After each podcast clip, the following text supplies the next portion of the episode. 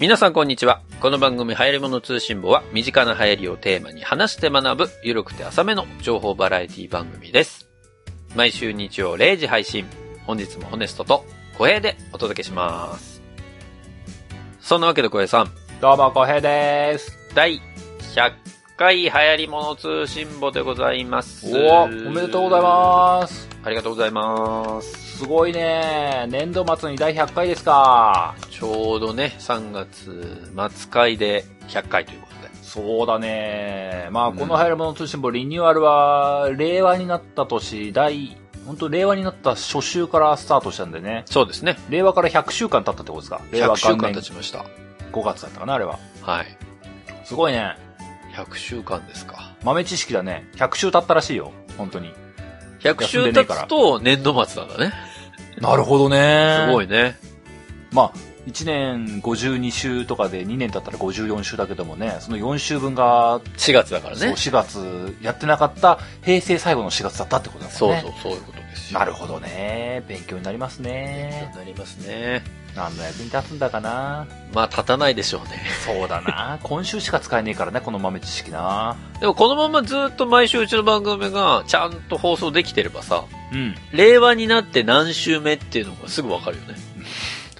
確かに。いる？その情報いる？披露する場面がどこにあるのかは全くわからないけども。なんかクイズ番組とか出そうじゃない？令和になって第何週目でしょう？ビュー !100 週目。それ、日々し、抑えてるやついんのかな、そのクイズ。いないだろうね。ハイレモン通信も聞いてればわかるよっていう。全然役立たねえ。全く役立たねえよ。そしてそのつクイズに正解したからといって、別に自分のステータスは何も変化しないというそうだな、松丸さんをわずか一問だけ超えられたぜ、とか言ってな。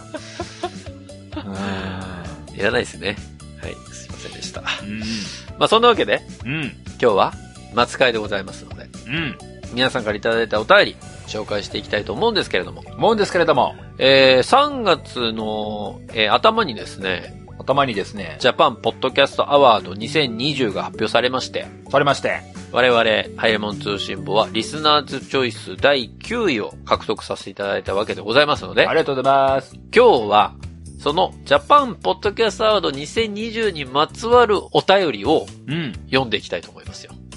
ここ最近ずっと10周年施策というか、はいその関わりでお便りずっと読んでましたけども、今回はそうじゃなくて、はい。ジャパンポッドキャストアワード関連のお便りを読んでいくと。そうですね。まあ、タイムリー性もありますからな。そう。それはこのお、便りを1年後ぐらいに読んでてもしょうがないからな。しょうがない。あの、1年後にぶつけて、あの、投票を促すっていう手もあるんだけど、それはちょっとなんか古速だなと思いまして。まあまあ、タイムリー的にはね、今月中にやらねばならんのでね。そうそう。まあ今日、今回は、ジャパンポッドキャストアワードに関してのお便りを読ませていただきつつ、まあ、うんその他にもね、普通歌とかもいただいてますんで、えー10周年記念のお便りとは別にまた、あの、普通歌もね、読んでいく機会また作っていこうと思いますんで。うん。はい。ということで今日は、えージャパンポッドキャストアワードお便り会をさせていただきたいと思います。お願いします。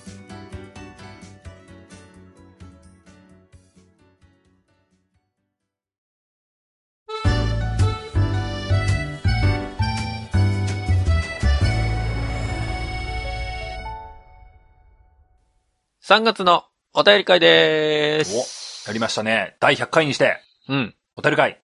ジャパンポッドキャストアワード関連のお便り。はい。ということで今日はジャパンポッドキャストアワード2020に関するお便りを、うん。まあ何通かいただいてましたので、それをご紹介していきたいと思いますよ。はいはい。最初の2通は、うん。ジャパンポッドキャストアワードが発表される前のお便りですね。発表される前の、結果が発表される前あそう、の。結果が発表される前のお便りで、うん。まあ投票に関してのお話とかをいろいろいただいてましたので、はいはい。それからちょっとご紹介したいと思いますよ。はーい。5つ目でございます。うん。独白ナイトさんからいただきました。ダムです。第91回、いっそここらでジャパンポッドキャストアワードのお話でもの感想ということで。うん。本ネストさん、小平さん、いつも楽しく拝聴しています。ダムです。さて、第91回のジャパンポッドキャストアワードの回を聞き、感想を伝えたくなったのでメールを送ります。ほうほうほまず、私は正直、多種多様なポッドキャスト番組に順位のようなものをつけることに抵抗があります。う。なるほど。もちろん、このような賞があることによって、入賞やノミネートされた番組をより多くの人が知るきっかけになり、制作者さんの励みにもなると思います。うん。また、惜しくもノミネートされなかった番組であっても、入賞が全てではないけれど、入賞できるならしてみたいというモチベーションの一つにもなる気がします。うん。しかし、ジャパンポッドキャストアワードのこれまでの取り組みを見る限り、もっとポッドキャスト界の発展につながる方法ってないのかなと疑問があります。うん。例えば、選考について、リスナー投票はいいとしても、選考委員による選出はどうなのかなと思います。なるほど。本屋大賞であれば本を販売している書店員さんの投票で選出されているように、うん。ポッドキャストの制作者さんによる投票で選出する方法があっても良いのかなと考えています。うん。うん。また、ジャパンポッドキャストアワードの選考基準にある、もっと世の中に知られるべきポッドキャストに関連して、うん。うん。まだポッドキャストそのものを聞いたことのない方々にも興味を持ってもらえるような発信をジャパンポッドキャストアワードができているのか、発信力不足の感があります。なるほどね。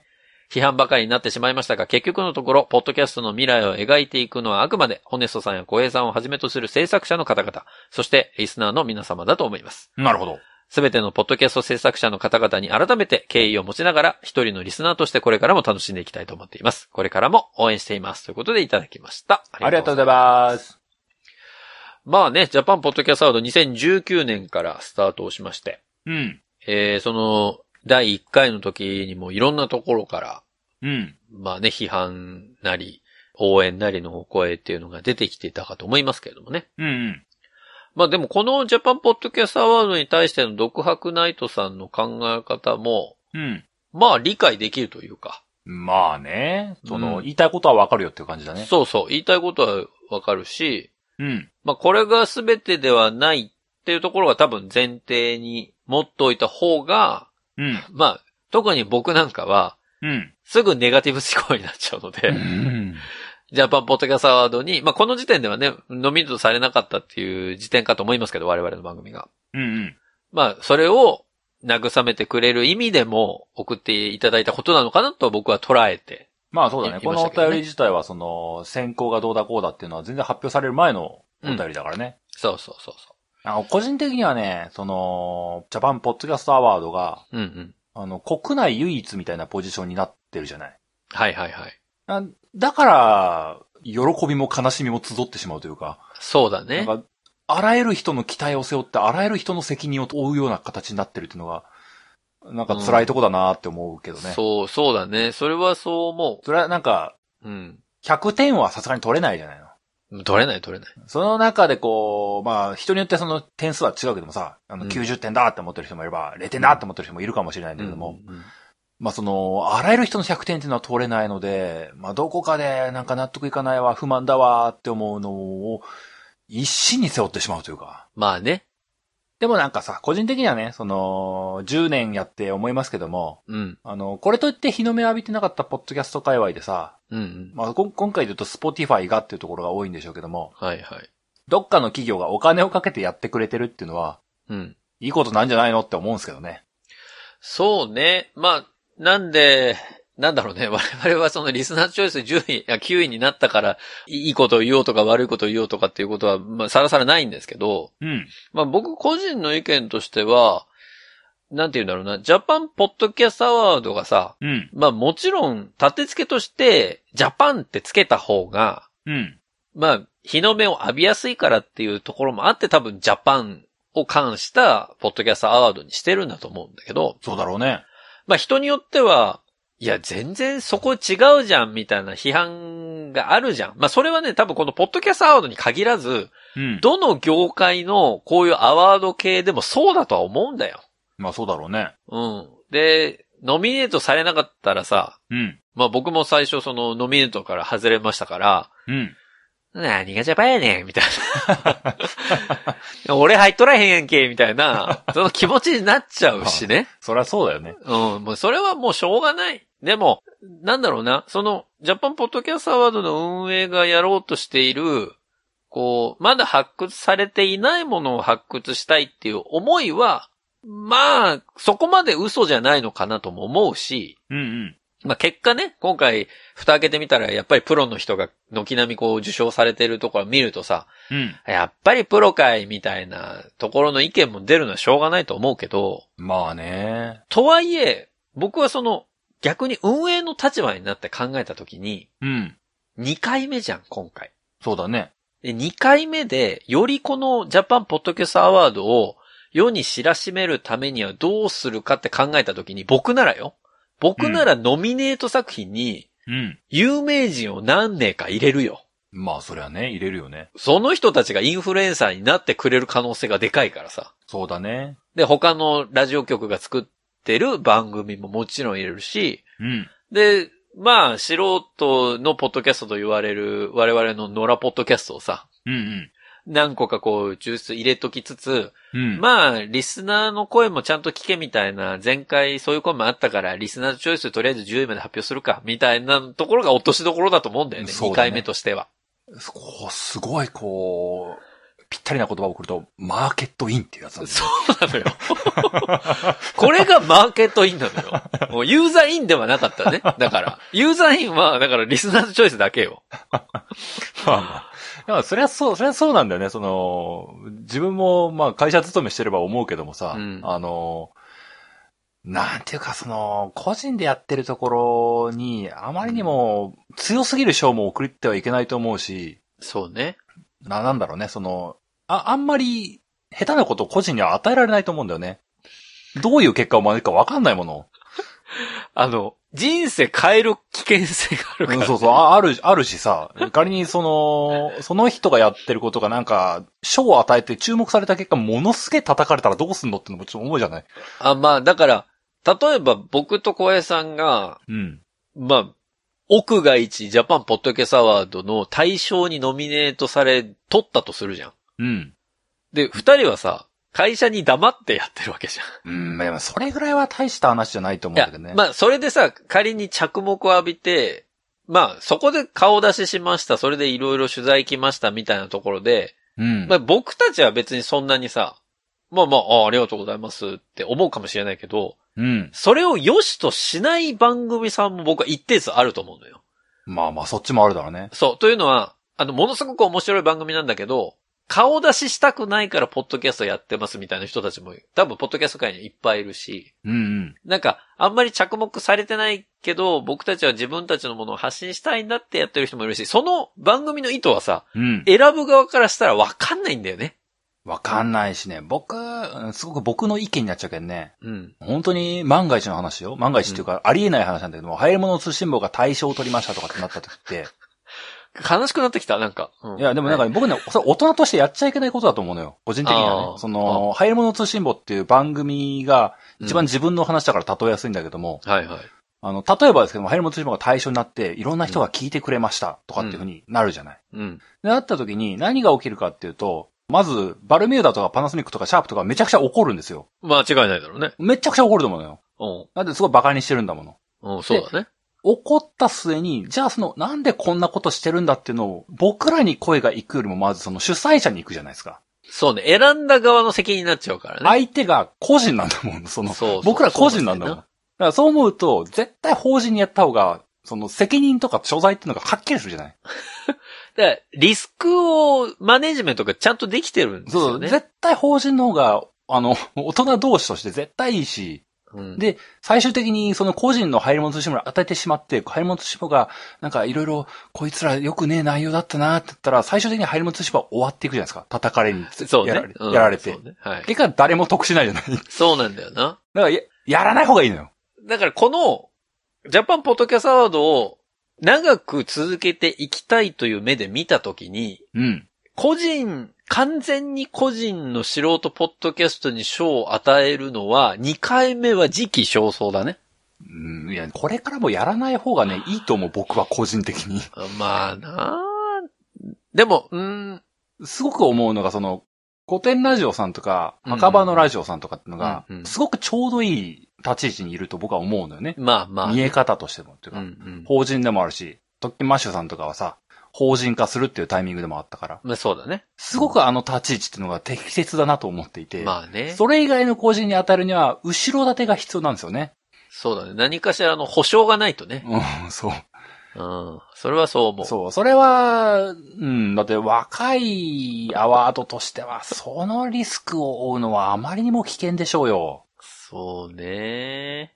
その、アワードを主催してる人たちも、そんなリスク取らんで。だからそう、その結果、その運営体制が批判されるのは、しょうがないと思うのよ。だってそこのさ、意識の乖離があるのはもうどうしても埋められないじゃん。うん。だから、我々が取れる賞としてはやっぱりリスナーズチョイスしかなかったんだなというのをすごく思うよ。うん、でもリスナーズチョイスもって1位は取れないんだと思うんだけどね、僕は個人的にはね。うん。あの、我々の番組、僕個人的に思うのは、リスナーズチョイスに入るのは、この第1回の初年度だけだと思ってるから。スーパー軟着陸の第9位がベストなポジションだったと思ってるんですよ。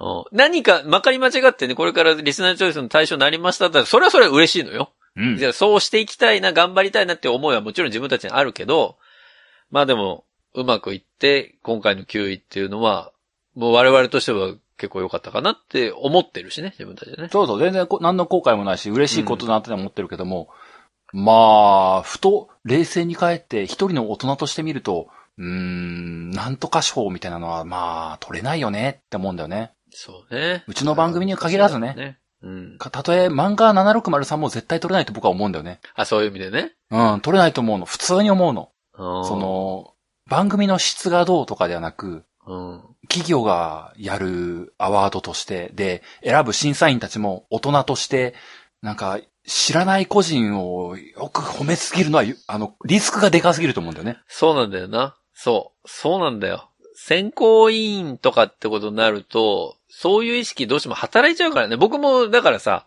うん。このポッドキャストアワードに関しては、一、その参加者というか、配信者側で携わるってことになりましたけど、うん。普段の、まあ今はちょっと違う職種になっちゃいましたけど、うん。昔やってた企画の仕事をやってた時とかはさ、うん。うん。逆にそういうのを選ぶ立場だったりとか、どういう新しいものがあって、どういう企業にどういうものを提案するかっていうところやってた側の人間だからさ、あらあら、うん。どういうその軸で選んだ方がいいのかとか、うん。っていうのはすごく考えるもんね。その、やっぱり企業としてリスクは取れないもん。取れないのよ。うんそれは自分の個人の意見としてはね、選ぶ側の個人の意見としてはもう絶対こいつ面白いだろうっていうのはいるのよ。うんうん。で、これがいいって思うのは絶対あるんだけど、うんうん。やっぱり保証がないっていうのは、会社を背負わなきゃいけないって立場になった時に、うんうん。超怖い。超怖いよ。今年じゃないけど、去年の、あの、墓場のラジオさんだってさ、うん。墓場のラジオっていう名前の時点でさ、投票はすげえ躊躇すると思うんだよね。まあね。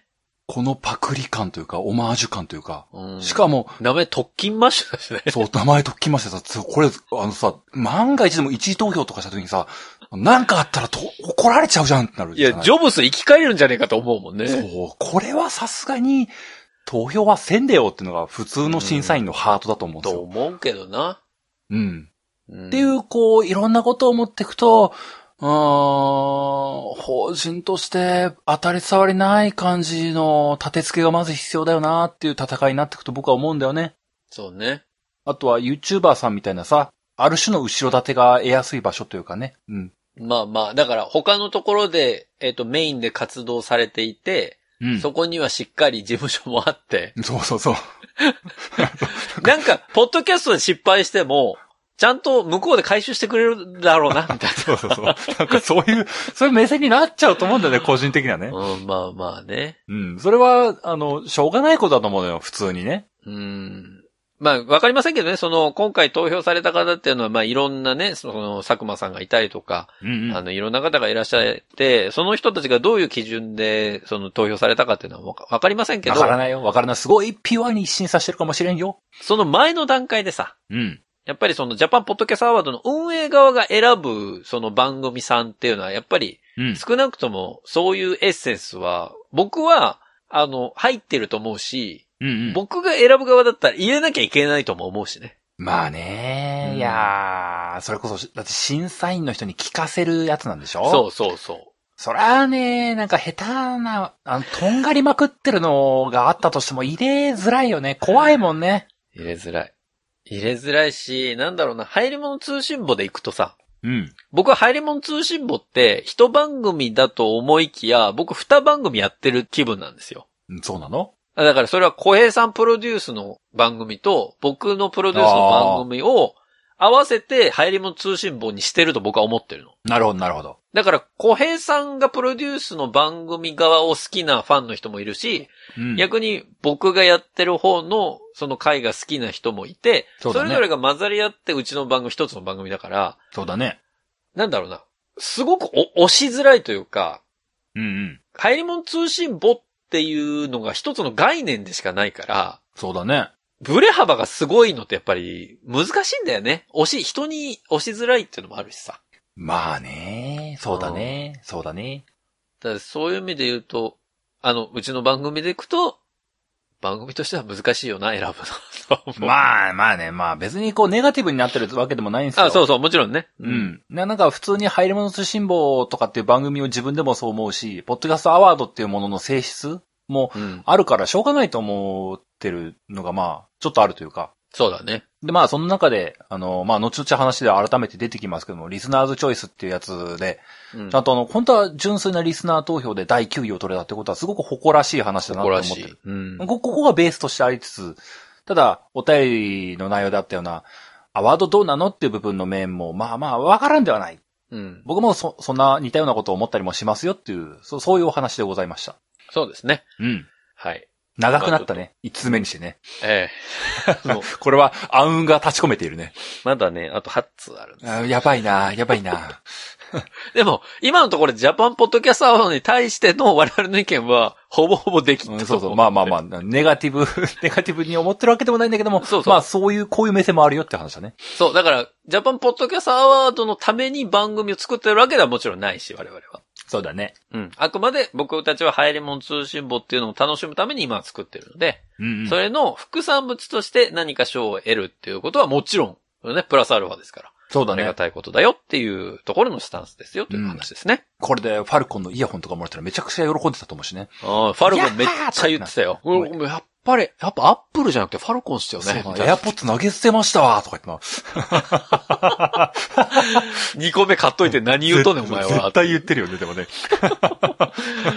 いや、あの、多分もらったら言うよ、それ。言うと思うよね。あの、トロフィーとか万が一もらったら最高だぜとか言ってさ、言ってるよね富。士山みたいになってる、富士山みたいにう。わ、かっこいい、このなんかジャギジャギなとこかっこいいとか言って。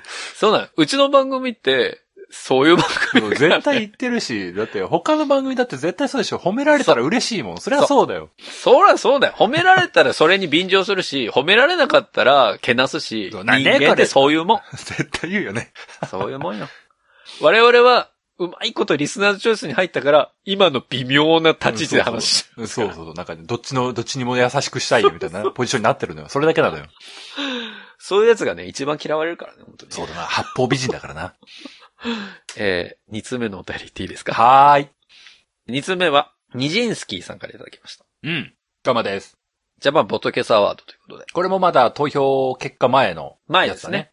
1月末にいただいておりました。うんこんにちは。10周年おめでとうございます。うん。うん。ありがとうございます。考えてみると、桜学院ベビーメタルと同じなのですね。え？そうなんですよ。へー。二つとも10周年。うんうん。自分はハヤツを聞き始めた方が長かったんだと改めて気づき、驚いています。ごめんね。ということで、ジャパンポッドキャストアワード2020投票させてもらいました。あありがとうございます。微力ながら。全然微力じゃないですよ。皆さんの一票は大きいですからね。そうそう。えー1月24日の放送でこの賞をかなり気にされていましたが、拝見して正直、そこまでの賞かと思った次第。うん。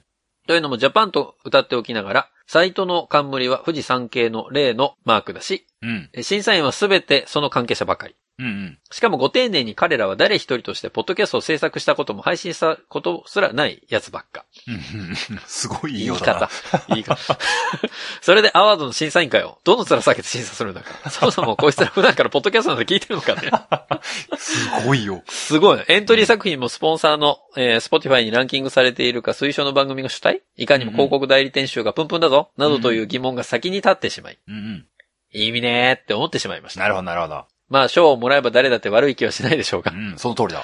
うんその裏をしてしまうと、ね、お祭り気分で鼻ほじしながら気にする程度でいいのかも。うんこれからもお二人の方の力が抜けたやりとりを楽しみにしています。うん。自分はこれこそがポッドキャストだと思っていますので、ではまたといただきました。ありがとうございますあ。りがとうございます。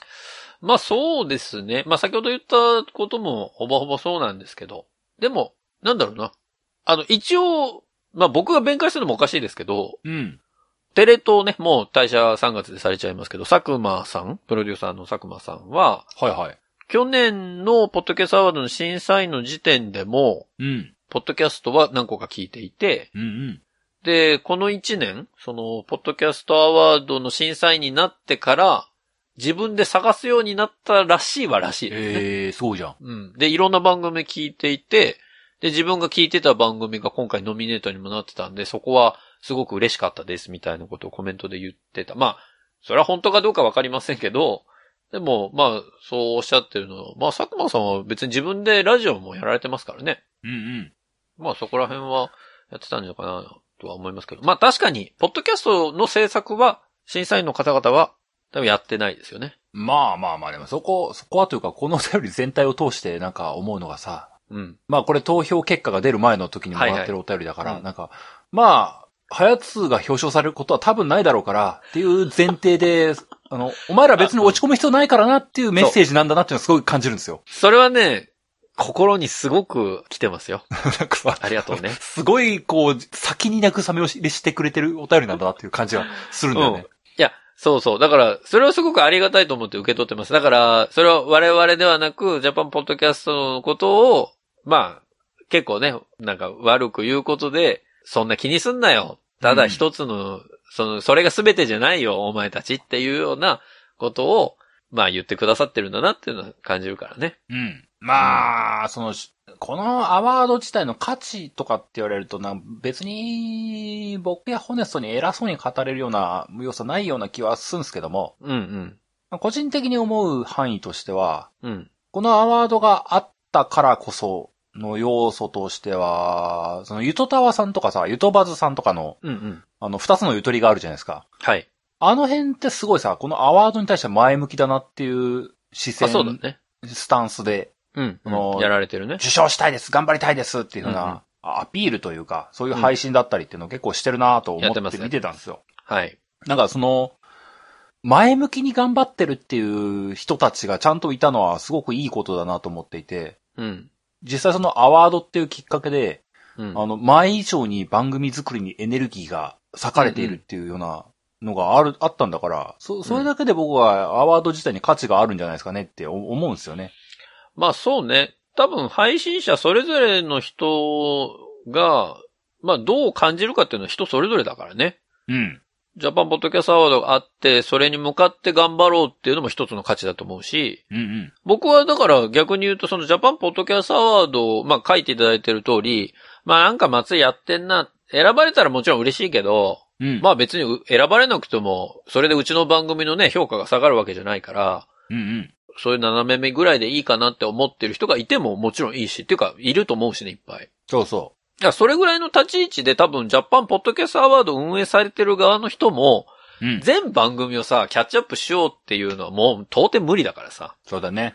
まあ、それぐらいの立ち位置で感じてもらえればいいとは思ってるとは思うんだよね。うん。なんか、全ポッドキャストの配信者が、このアワードに群がれすべてはそこに置いてきた探せみたいな、そんな感じではないじゃん。急にワンピース入ってきたよ。ゴールド T ロジャー入ってきたよ。ありったけの夢をね。まあ、富士山系グループだしな。ええまあ、関係ないですけど。まあでも、僕はそれぐらいの立ち位置だなっていうのは2年目になって僕も感じてるし、うん。まあ全てをそこに注ぐっていう人もいていいし。まあね。まあ、それでまた来年2021のアワードがあったとして、そうね。まあ、それこそ前よりもいいポジションに入れたらいいなって思いつつ、うん。まあ全然箸にも棒にも引っかからないっていうことも全然あり得るだろうし。あり得る全然あるね。まあで、それで別にね、うん、もう、ハヤツの価値は下がったんだなって思うこともないだろうという気はするんだよね。今年運が良かったなぐらいの。まあというのは、今回僕はこのリスナーズチョイスで選ばれたっていうことがすごく大きかったなと思っていて、うん。リスナーさんにうん。これだけ押してもらえてるっていうのが今回分かったじゃないですか。ありがたいね。うん。うん。それがすごくありがたいし、それがなんか運営の人にピックアップされて、あの8人ぐらいの審査員の人たちが選出して面白いって言われるのも、まあそれはそれでね、選ばれた人たちにとっては大きな価値だと思うけれども、うん。やっぱり、ポッドキャストの番組って、僕が思うに、リスナーさんがどう、どこまで楽しんでくれるかが僕は重要だと思ってるのね。うんうん。でそれが結構今回の投票で見えたっていうところは僕の個人的にはすごく大きくて、あ、こんだけ支えていただいてるんだったら、僕は今まで通りこれをやり続ければいいんだなっていう、すごく大きなね、気持ちのこのベースになった気がするんですよ。ですって。うん。投票してくれてるあなたのおかげですよ。そうだよ。うん本当にそう。だよ本当にそうだからね。いや、もう本当に、これはもう一票一票がものすごく大きかったです、僕からしたらね。まあ、そうだね。現実本当思うけど、多分もうあと1票足らなかったら10位だと思うし、あと2票足らなかったら11位だったと思うんだよね。でも本当にそれぐらいのレベルだと思うよ。多分本当そうだと思うんだよね。うん絶対10位の番組さんとか11位の番組さんとね、僅差だったと思うんだよね。そう1位とは天と地の差があるんだけども、ジェーン・スーさんの番組でさ、あの1万、約1万7千票のうち1万票は持ってってるでしょ、多分。いまあまあまあわかんないけどもな。うん。や、感覚よ。うん。で、ジェーン・スーさんの次が渡辺夫妻のね、うんあの、YouTube でもやられてる方。あそこが、例えば、まあ、5000ぐらい持ってってたと。あれ？うんそうすると、ん ?1000、5点が1000。あ、俺たちの番組なんか、いや、多分ね、本当に100ないくらいだと思うんだよね、僕ら。ない、あれ？でもそう1そうだと思う位とか上位、上位8位までと多分、ふ一桁二桁絶対違うと思うんだけどね。そうなんだよな。そう、だから僕たちとゆとたわさんでも多分桁一桁違う。違うと思うんだよ。絶対違うよ。うん。だか なんか、なんかすごい、なんか、うん、すごく手よく乗っかれたなって思ってる、本当に。ら、だからあの9位は、本当にハヤツらしさを表した9位だと思う、うんんそうだ。ね。うん、本当ありがたかったと思ってますよありがとうご。ざいます。うん。はい。皆さん、あの、この2通の方もね、慰めていただいて本当にありがとうございます。うん、ありがとうございます。えー、そして、3通目、熟女忍者さんですね。お、いい名前だね。ポッドキャストアワードというこあれ前回のひょっとして、救急車乗った人かな？と。違います。そう。ま教えてないですよ、私番組。本当に？本当に、はい本当に？だから投票してくれたんじゃないのかな？だからとかじゃないです。めちゃめちゃ俺、命、命救ってるみたいな感じだけど、別に怪我を解放しただけだからね、これね。え、本文ですが。うん。リスナーズチョイス9位、おめでとうございます。ありがとうございます。はやつ、いつも聞かせていただいてます。ありがとうございまます。ありがとうございます、本当に。ね。いやー、いい名前だな。熟女忍者さん。熟女で忍者。熟女は多分前回を引っ張ってくれてると思うし、忍者はあの、昔ながらのハヤツの資格を引っ張ってくれてると思うんだよな。あ、そういうことうね。ん、だからなんだろうな。しハヤツの資格のエリア支店長とかなります？ちょっと、あの、そもそも、熟女前回から引っ張ってるって言ったけど、これはあの、今年の3月にさ、引っ張れないからね。うん。いやー、ありがとうございます、本当にね。ありがとうございます。うん。そして続いてのお便り。うん。あやみさんからいただきました。どうもです。ポッドキャストアワードおめでとうということで。ありがとうございます。ツイッターではいつも感想のつぶやきを拾っていただいていますが、初めてお便りをします。おう中金のツイッターアイコンのあやみと申します。え、中金の、あれ？道路標識来たよ。あれ？どういうこと？いや、先週から引っ張ってきてる？みんな何？予知能力あんの？それ。違うからね。?9 位っていうのもひょっとして救急から来てる？違う来てない。そこまで来たらもう、令和のミステリーだわ、それ。ああ、そういうこと？僕も実は知らずした後に誘導されてる？えー、リニューアル後すぐくらいから聞き始めたリスナーです。うんうん。ポッドキャストアワード2020リスナーチョイスの9位おめでとうございます。ありがとうございます。今回はリスナーの意見が取り入れられなさそうな仕組みだなと思って参加するつもりはなかったのですが、うんうん。エピソード91を聞いて、リスナーが力を合わせられる賞があると知り、うん締め切りギリギリに投票してきたので、選ばれて嬉しかったです。ありがとうございます。ありがとうございます。はやつは1時間があっという間に感じる大好きな番組で、毎週楽しみにしています。うん。私はアイドルやアニメや家電などには詳しくないけれど、うんうん。それを好きな人が熱量を持って語るのは聞いていて楽しいし、うん。何も知らない人にもわかりやすく話してくれるので興味が持てます。うんうん。これからも好きなことを好きなように語る番組を楽しみにしています。ダメです。なんか面白いことを言わなきゃとか考えていて、10周年おめでとうお便りに出遅れ、どのタイミングでお便りを出そうと迷っていましたが、ポッドキャストアワード発表の今だと思いお送りしました。何も面白いことは言えないのでこの辺で、次回以降、また、えー、ツイッターでつぶやきます。いつも配信ありがとうの感謝を込めてといただきました。ありがとうございます。ありがとうございます。あの、別に面白いことを書いていただかなくても大丈夫ですかね、お便り。なんか面白いこと言わなきゃって考えてたんでね。うちの番組のお便りそんなにハードル高いの？あーそうなのかなまあ、わかんないけどもうんなそんなことないですからね、本当にね。うん。普通のお便りをいただければそれを我々が面白くすべきだと思ってますからうんうね。ん。だから普通のお便りでいいんですよ。皆さんからお送りいただくのは。いやー、あでもね。りがたいね。ありがたい。その一票が本当にありがたかったね。そう。その一票のおかげで我々は9位になりましたから。ありがとうございます。9ありが位。とうございますぎギリ、本当多分ギリギリの9位でした。ギリギリ9位。ありがとう。うん。えー、そして続いて。うん。ホーリーネーム、ジャスティン・バービーさんからいただきました。先週から引っ張ってきた？だから先週さ、ホーリーネーム言った時俺ちょっとビクッとしたもんね。これはまさか、来週の布石かと思ってたけど。あホーリーネームっていうのはあの、まあ、便所のつぶやきさんでね。そうですね。ライスオンミーにな変わりましたよね。今はライスオンミーというのは YouTube でやられてますけど、うんうん。ダムダムおじさんの二村さんと、うんえーホイップ坊やさんがやられてるライスオンミーという番組の、えーまあ、ラジオネーム的なね、名前がホーリーネームというのがありまして。ホーリーネームくださいって言うと、その、すごい苦しい顔してくれるんですよね。それでつけてくれるね、ジャスティン・バービーでって。えージャスティン・バービーという、えーお名前でいただきました。うんうん。祝、ポッドキャストアワード選出ということで。うんうん。こんにちは。こんにちは。ホーリーネーム、ジャスティン・バービーと申します。あ、どうもです。ポッドキャストアワードリスナーチョイスへの選出おめでとうございます。ありがとうございます。私としては、リスナーチョイスが真のポッドキャストアワードだと思うところがあって、うんあやつが選ばれて、我がことのように嬉しいです。うん。うん。ありがとうございます。我がことのようにね、これも、ホイップさん節だね。そうだね。しかも9位という順位もなんだか早つらしいですね。あ、バレた。もうその通り。うんえー他の配信者さんも同じことが言えるのですが、うん。お勤めをしながら毎週欠かさず、しかも面白い内容を配信するというのは、本当にすごいことだと思います。うん。小江さんのゾウトラ物語や、玄空のポエム、ホネソさんのここぞというタイミングでの SDGs 会など、これからも面白い配信楽しみにしています。ありがとうございます。どうもです。あの、ここぞというタイミングで俺 SDGs 会議そんなやってないけどな。2回ぐらいかな、SDGs 2回、2回ぐらい絡んで。えまあでも消費増税とかもなんか SDGs 回とちょっと似た毛色があったからな。え SDGs、でも SDGs またやろうと思ってんですよ。いや、いいじゃないの。マジ最近ちょっと SDGs 増えてきて、うんうん。これはちょっとあの、小泉進次郎くんのわけわかんない発言もあったし、あ、やだ、政治叩きが来ちゃう怖いよ。いや、政治叩きじゃないのよ。うん政治を面白おかしく伝えるだけだから。ああ、すごい新しいジャンルだね。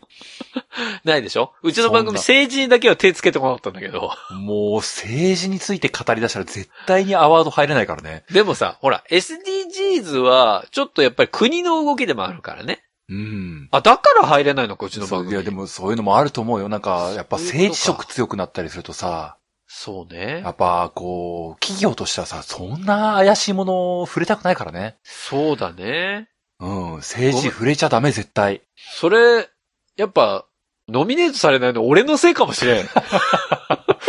いや、でも逆に、逆に言うと、あの、ど、どこぞの大スポンサーになり得る企業様を叩き出すのも僕の経験で 絶対ダメだと思うんだよね。それ日本放送からしたら、パナとシャープと、そこら辺叩いてる番組は、それ選びにくいわな。絶対嫌だよ。絶対さ、マーケットヒントが言い出してさ、絶対や、そうだよ。絶対選んじゃっけねえもん、こんな番組。あんな二人で一緒にマーケットインで大爆笑してる番組選んじゃダメよ、ポッドキャストアワードこいつらダメだなとか言ってさ、絶対だね。絶対やっちゃいけないタイプのジャンルの、そういう番組じゃない、入り物通信簿って。そうよ言わないけど分かってくれてるじゃん。でもさ、うん。そこが、ポッドキャストのいいところなんだけどね。えスポンサーがいなくて、あそこまでパナソニックのをこき下ろせるっていうのは、ポッドキャストのいいとこよ。いや、これが真のね、ポッドキャストだと思ってますけどね。そうそう。絶対にさ、この、あの、企業スポンサードとかこの番組絶対つかないから。そうね。だから、そうだな、ポッドキャストアワードに絶対選ばれない、真のポッドキャストアワードをやってほしいわ、どっかに。そう、ノマドポッドキャストとしてね、もうあの、ここまで自由にやるのはあんまないと思うんだよね。そうね。ほんとそうだわ。おまあ、便所のつぶやきさんとかもね、あのーなんか、ブラックな社会というか、アンダーグラウンドを攻めすぎてて、これはこれですげえなって思ったんだけどまあね、でもそれもポッドキャストのいいところだからそうね。。これは、それこそ、表に出れないからこそやれることというか、そう。ポッドキャストだからできることですか？ら。そうそうそう。野良だからできる最高峰だなって思ったよ、便便所のつつべくさんは。私はもうだから、いろんなね、あの大企業をこれからもどんどん攻撃していきたいと思いますよ。そうだな。なんか SDGs 警察とかやったら、いや、結構なアンダーグラウンド攻めると思うぞ。それがね、まだね、SDGs 警察この前ちょっと自分で発動しちゃったのよ。そうこの、これダメじゃんみたいなのあったのよ。それぜひやりたいなと思いますけどね。はい。ということで、うんぜひね、ありがとうございました。ありがとうございます。はい。そして続いてのお便りです。うん。えみみさんからいただきました。えみみさん。はじめましてということで。うんうん。ポッドキャストアワードで番組を知りました。ええ最新回を聞いて、即ハマっちゃいました。ええお二人の息もぴったりで、音も聞き取りやすいし、なんといってもお話の内容が私の興味にバッチリ合いました。ええ続きで、アイリス大山会、ポケマル会を聞きました。ほうほう。小江さんの熱の入ったお話で、アイリス大山の印象変わりそうです。うん。ありがとうございます。ポケマルは結構利用しているので、めっちゃ話の輪に入ってる気分でした。はいはいはい。また、好きな番組が増えて、耳が忙しくなりそうです。うんうん過去回たくさんあるので、毎日楽しませていただきますね、といただきました。ありがとうございます。ありがたい。まあでも、アイリス大山の回は、俺が響いちゃったからな。いや、あそこまでね、この、ユーザーインがね、2021年において流行り物通信簿におけるね、うん。流行語だと思う。まあでも、なんかこの、エミミさんはこの、9位に入ったからこそ聞いてくれたっていう話で多分その、聞いたのって、ホネストやったあの、ニューノーマルな新生活応援の話から、なのかな？順々にい聞いてくれたみたいな話でしょ、うんうん。そうですね。まあなんか、アイリスオーヤマのやつとかさ、割と僕の思惑というかはさ、うんあの、まあリニューアル後の100回近くの中で、散々いろんな家電会をやって、うん。日本の家電ってこうだよねっていう前提がありつつ、うん。全然違うポジションにいるよねっていうアイリスオーヤマっていう、その、そうね。逆振りというか、はいはい。逆サイドを攻めた話のつもりだったから、うん。いきなりアイリスオーヤマの話を聞いても、うん。なんか、あの、アイリスオーヤマの凄さが際立たないと思ったんだけどもね。いや、でも、あの回はさ、逆に僕がね、聞いててうん。思ってたのは、単純に今までのハヤツとは違うなっていうのはもちろん僕が聞いてるから思ったんだけど、うん。あれ単体で聞いても、単体で聞けば単体で聞いたで、単純にアイリス大山ってすごい会社なんだよっていう回になってるなとは思う。まあ、なるほどね。うんまあ、そうなのかな。だから、あの、今まで長らく聞いていた人の感じとは違う感じであのアイリス大山会を聞いていただいてるんだろうなとは思うよ。まあまあね。うん。まあ、散々ね、大手家電メーカーを本当にね。叩いてきた我々ですからね。そう、エミミさんとかの、まあ、聞くことは止めないんですけども、例えばその、シャープの心プラスの話とかやってる回とか聞くとね、うんうんあ、ものすげえバカにしてるから、そうね。うん。あの、シャープ公式とかに睨まれちゃったら即潰されるよなって思いながらやってるから。そうね。睨むぐらいだったら出てほしいね。うーん。まあまあでもシャープは大企業だからそうもしないかなって思うけども、そうね。寺尾源さんにはこう、一歩手前まで来てるのが結構ヒヤッとしてるところもああるんだ。そうね。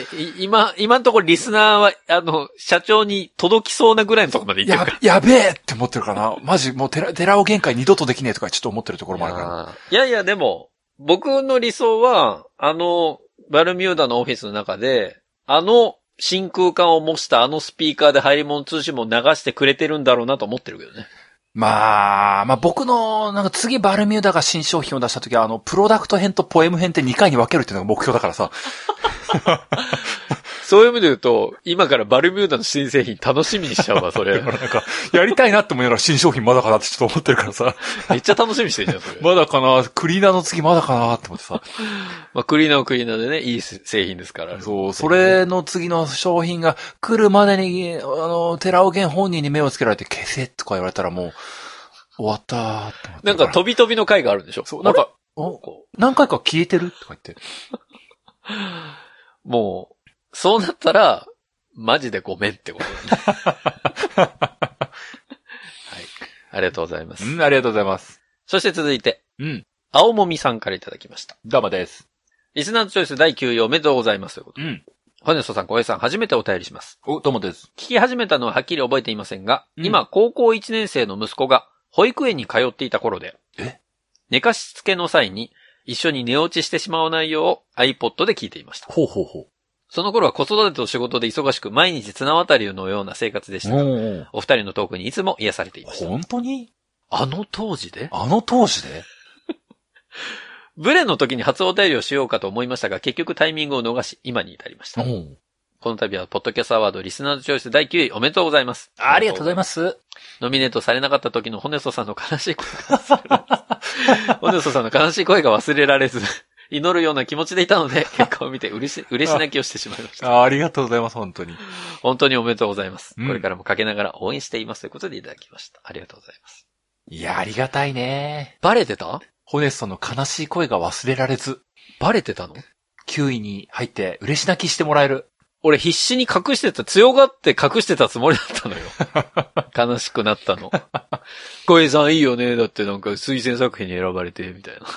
まあ。俺何にも関係ないもんだって。って強がってたんだけど、やっぱり悲しさにじみ出てましたかね、あれ。まあね、まあ、去年のアワードで、ハヤツが推薦作品に入って、はい選ばれましたからね。で、今年は推薦作品にゲームなんとかが入って、はいはい。まあ、みたいな感じでね、その、うんハヤツは、去年より下がった風に見えてたからね。そうね、あの当時はそうですね。まあ、でも、なんかちょっと思ったのがさ、うんまあこのお便りとかで言うとさ、あの、うん嬉し泣きしてもらえてるっていうのがなんかもう、その、家族みたいなあったかさなんなのっていうふうなことを思ったりもするんだけども、いや、ありがたいよね、本当に。うん。思うんだけども、アワードみたいな形で、実際見てて思ったというか、うん。ゲームなんとかは推薦作品に入った。で、ノミネートには何も入りませんでしたっていうのは、初初回のお知らせというか、公開があったじゃないですか。うんうんうん。あのところでさ、まあ、流行り物寿司も入りませんでした。ああ、残念だった、終わった、みたいなことを思ってたじゃないですか。うんうん。思ってたんだけども、その結果としてリスナーズチョイス第9位に入ってっていうふうな、そのう、ん。大逆転があったからさ、はいはいはい。なんならノミネートされてるよりも嬉しかったんじゃねえかなって思うんだよね。あー。なんかノミネートされるとさ、うん。今日のお話の序盤でも言ったけどさ、多分う、ん賞は多分実際は受賞できなかったと思うのよ。仮にノミネートされてノミネートされたけど、何々賞っていうのはもらえなかったとね。そう、漫画うんうんうん760と同じ末路を辿ったと思うんですよ。はいはいはい。出るな、760。いっぱい出るな、あれ、あれ面白いなって思ってるからさいや、。面白いよ。まあ褒めてないでなんかけなしてるような聞こえ方してる大変申し訳ないんだけども。いやいや、面白い。あの番組は面白い番組。でもなんかそ、の、ノミネートされて名前が上がった、うわ、すごいって盛り上がるけども、うん。実際受賞されるのは数番組しかなくて、うんどちらかというと発表当日って、ダメってかーっていうテンションになるじゃないですか。あまあまあね。うん。でもなんかリスナーズチョイス第9位って、あの、うんいい具合に、やったぜっていうので終われるからさ、なんか最終的にハッピーな終わり方してるんだよね。そっかそっか。上げられて落とされるんじゃなくて、最後にバーンと上がって終わりっていう結果になったからね。そうそう。なんかすごくさ、うんいい着地したなって思ってるのした。うん、すごく思う。だから気分的に前向きになれた、俺は。。リスナーさんのその、投票も実際に効果があったんだっていう、リスナーさんもハッピーな感じで追ってるじゃないそうね。だから本当に、今回9位に入れたのはそこも良かったなと思ってる。その、投票していただいた方にさ、うん。なんか別に自分たちは何もしてないけど、ちゃんと9位に入れたっていうので、あ、良かったなって思えてもらえたのかなと思ったからね。なんか、そう、お話の結末がハッピーエンド感で終われてよかったなって思ってんだよ。よかった、よかったね。送ってくれた人もそう、豪華ったぜっていうのもあるし、その、送ってなくても、なんか入ったのを知った人はさ、お、おやるじゃん、入ってぐらいになったと思うんだよね。うん。いや、入ったんだ、お前、みたい絶対入んねえと思ってたけど、やるじゃんってなったと思うのよ。な。うんでもその人の感覚も多分間違っちゃいないけどね。間違っちゃないけどね。うん。うん我々も、お、9、お、9位よ、おい、およ、すげえーって言って。ありがとう、みんな、と思ってたから。うんそうそれは本当に。で、まあ、あの、アワードで知った人もさ、もう9位っていう絶妙なポジションだからさ、うん期待しすぎず聞けるんだよね。そうなんだよね。これでがさ、第2位とかだったらさ、そうなんだよ。絶対面白いじゃん、これって言ってさ、ハードルめちゃめちゃ上がるもんね。うん。絶対面白くはないからさ、うん。よかった。だから、すべてが、はやつらしく終わったよ。そう、ああ、なんか、うん、そうそう、古典ラジオより下だし、ゆとたわより下だし、あやつ、もうこんなもんだよねっていうさ、あの、満足感で終われるじゃん。そう、我々は絶対、飯田浩二さんのザ・デイリーニュースを抜いてはならないのよ。あの番組さ、抜い、抜こうものなら、そのもう、叩きに叩かられまくるからね。そ我々はねう、入るもんとしてもね、あの、得票数でも大人なポジションでギリ滑り込んだんだよね。よかったです。皆さんにね、こう、お伺いを立てながらの9位でよかったです。そう、角が立たない順位なんだよね。ね、それも、これももう投票いただいた皆さんのそう、ギリ、ギリ、剣も気づかない範疇かなっていうね。気づいてる可能性の方が高いけどな。気づかないでくれたのも、気づいても。気づいても、触れないでくれたのも。これをきっかけになんか本当に、寺尾さんからなんかメッセージとか来たらもう。もしもし、もし気づいても、あの、今回までは許してやるから、次回以降は褒めろっていうのを、あの、メッセージください。そしたら、次回新商品が出た時は、すっごい褒めるから。うん。そうしよめっちゃ褒めるから。もうう。ねそう、しよ全くいじらない。超綺麗な話する。う。できる？我慢できる？本当に。もうね、今からね、ああの、アイリスオーヤマみたいな台本書くわ。すごいって、ユーザーインとか言って。でもな、小平さんがアイリス大山をすごくベタ褒めする台本を書いた時に俺、価格大幅に間違っちゃうからな。逆になんかね、あの、ホネスのツッコミがね、響かないっていうのもあるんだけどね。ホネスの良さが消えるっていう。でも、この前の回のパナソニック VS アイリス大山のあのお値段当てクイズの結果は、あれで正解だったと思ってる。アイリス大山を大外しするのが正解だと思ってるわ。まあね、そんなこと言ってますけど。うんありがとうございます。続いて、猫猫さんからいただきました。どうもです。泣きましたということで。ああ、ありがとうございます。小平さん、ホネストさん、こんにちは。うん、こんにちは。ポッドキャストアワードリスナーズチョイス第9位おめでとうございます。ありがとうございまありがとうございます。見慣れたロゴが目に飛び込んできた時の嬉しさと言ったら、ああ、ありがたい。涙が出そうになりました。あ、出してもいいねやて。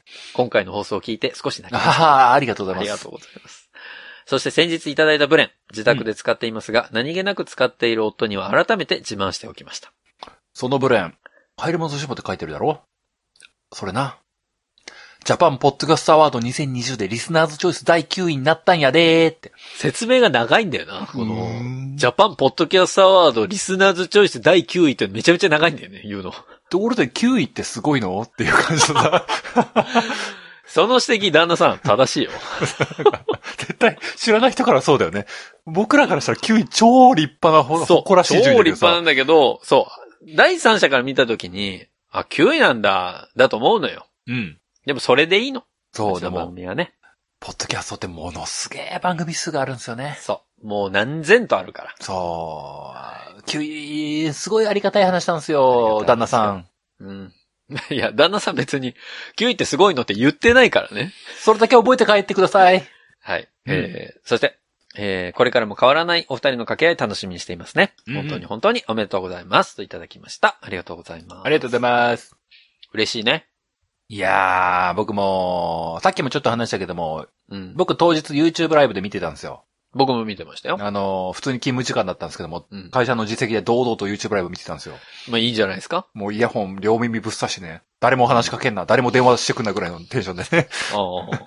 それでこう、リリスナーズチョイスのところまで来て、9位で、入り物通信簿って言われた時に、え、え、嘘やだーってなりながらね。よし。で、あの、実際その勤務中に来てたから声は出せないんだけども、マスク越しの中でこう、脳内で、え、嘘やだーってなりながら聞いてて、でその直後ぐらいに、ゆどたさんが第6位ってなって、ああ、すごいよかったね、嬉しいってなって聞いてたんですけども、うんあの、多分、あの、肩は動いてたと思う。まあ、あの、僕も、え、自宅でね、テレワークだったんで、うん。ああ、もう3時じゃんと思ってつけてう、んしばらく見てたんですよ。うん。で、その、総口さんがさ、うんい。ろいろこう、ナレッジ賞とか発表してたじゃないうん。この並びで言ったら、リスナーチョイスまだ先だなって途中で思ったのよ、僕。あ、本当僕、どうでもいい賞だから最初かなと思って、最初、すごいグワーって言ったんだけど。いや、最初の方来るかなと思ってたんだけど、最初にさ、もうその、賞の方行っちゃったじゃん。ん。だね。で、2、3個発表していった時に、うん。あ、じゃあもう、もうちょっと先かなと思って、俺、途中でトイレに立ったのよ。あらあら。で、トイレ行って、ふーっていうタイミングで、子供の保育園から電話かかってきて、ん。ちょっと、なんか、熱があるんで、おや？お迎え来てくださいって言われて。ありがちだけど一番辛いパターンだね。うん。うんああ、まあでも、お迎えしょうがないか。まあでも、今まだ寝てるんで、うん。起きたら、迎えに来てくださいみたいな連絡があって、うん。じゃあもうちょっと、まあ見れるかと思ってさ、うん。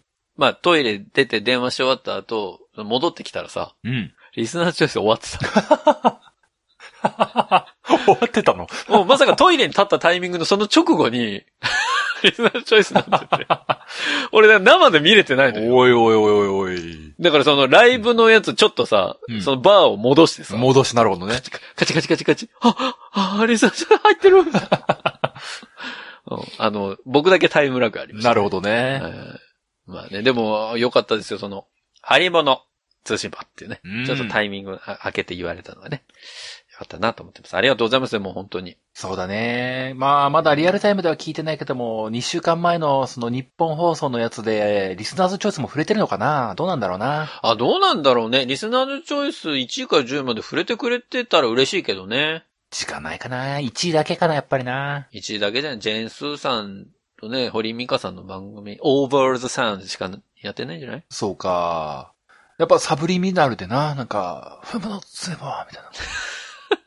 いや、仮に日本放送でハリモ通信簿が一部でも流れてくれたらもう、それは喜びますけどね。そう、それなんかあの、誰か録音したの切り取ってくれないですか？うん、ハリモ通信簿のところだけね。そう、そこだけくれたらなんか、あの、なんかしばらく、ポッドキャスト配信しときたいわ、そこの部分だけ。いや、その、待って待って。日本、日本放送で流れたうちの番組を切り取ってうちの番組に流したらそれはうちの番組だよ。もうなんかしばしばらく しばらくなんか、あの、こう流れてたんですよってアーカイブとして残しておきたいわ。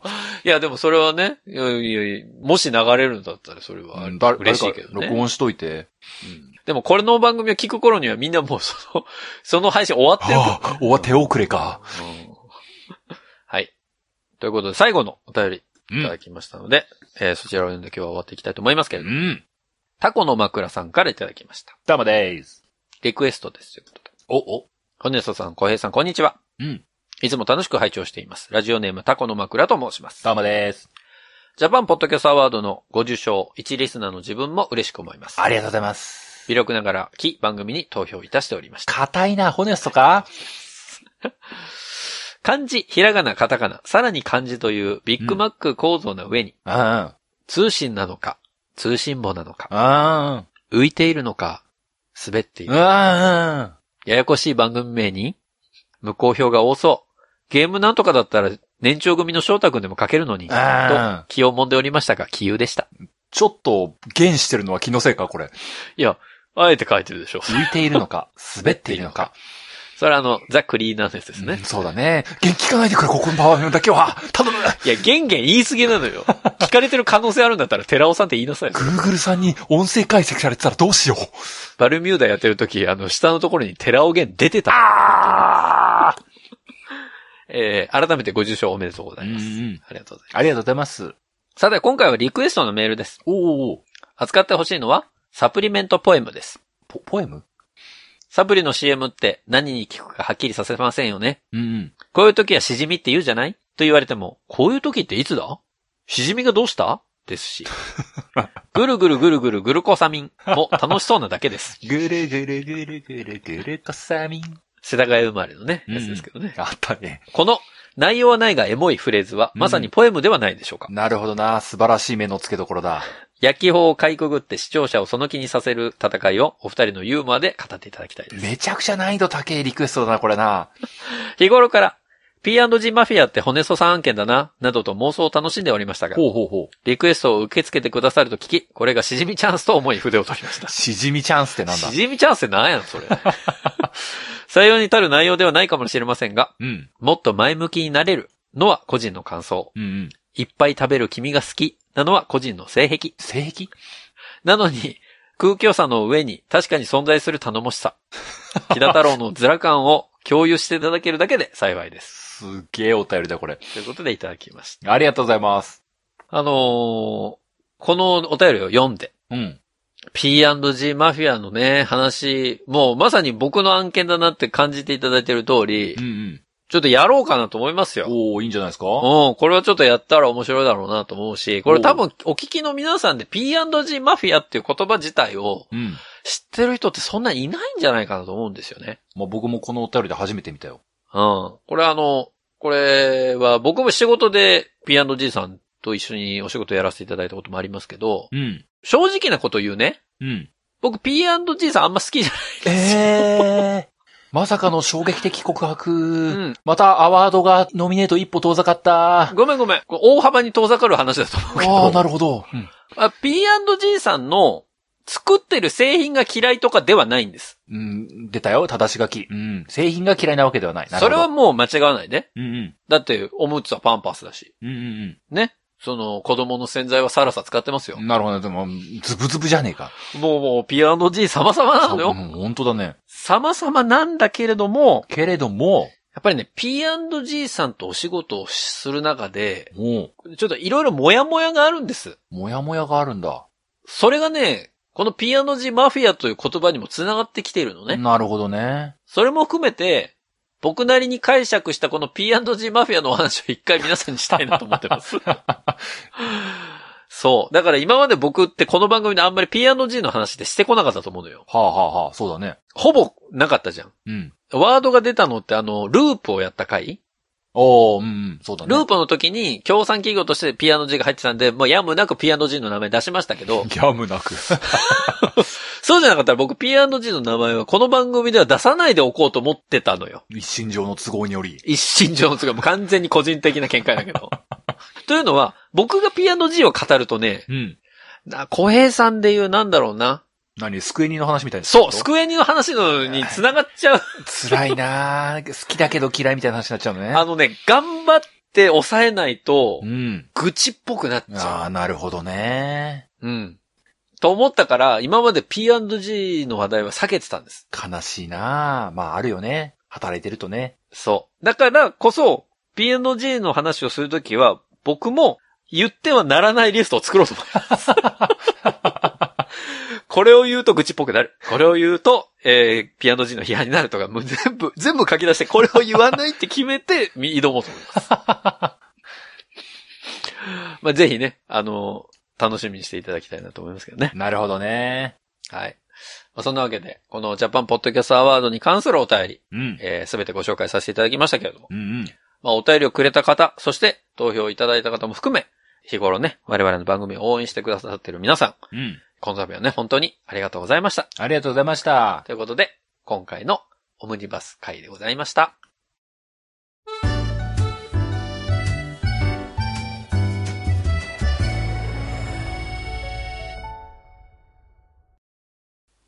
流行り物通信簿は、パーソナリティ2人が考える面白みを優先した番組作りを行っております。番組内での商品、サービスの紹介は、面白みを優先するあまり、誤り、語弊のある表現を用いてしまう場合がございますので、内容の審議によくご注意いただくようお願いいたします。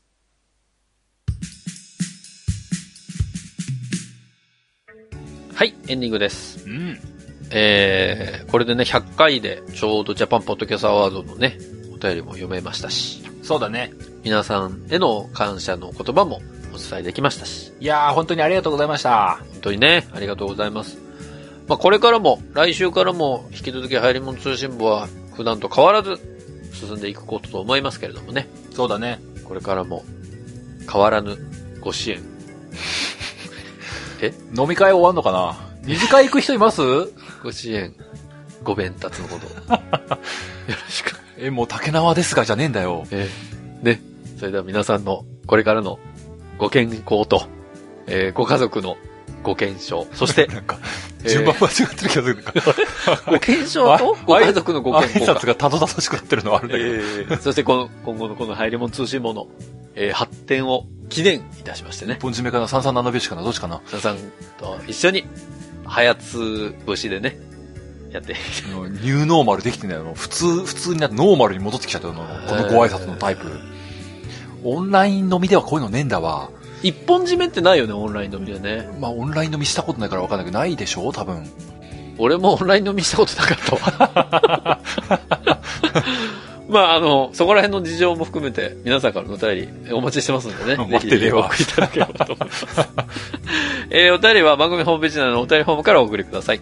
番組ホームページは入り物通信簿で検索するとアクセスいただけます。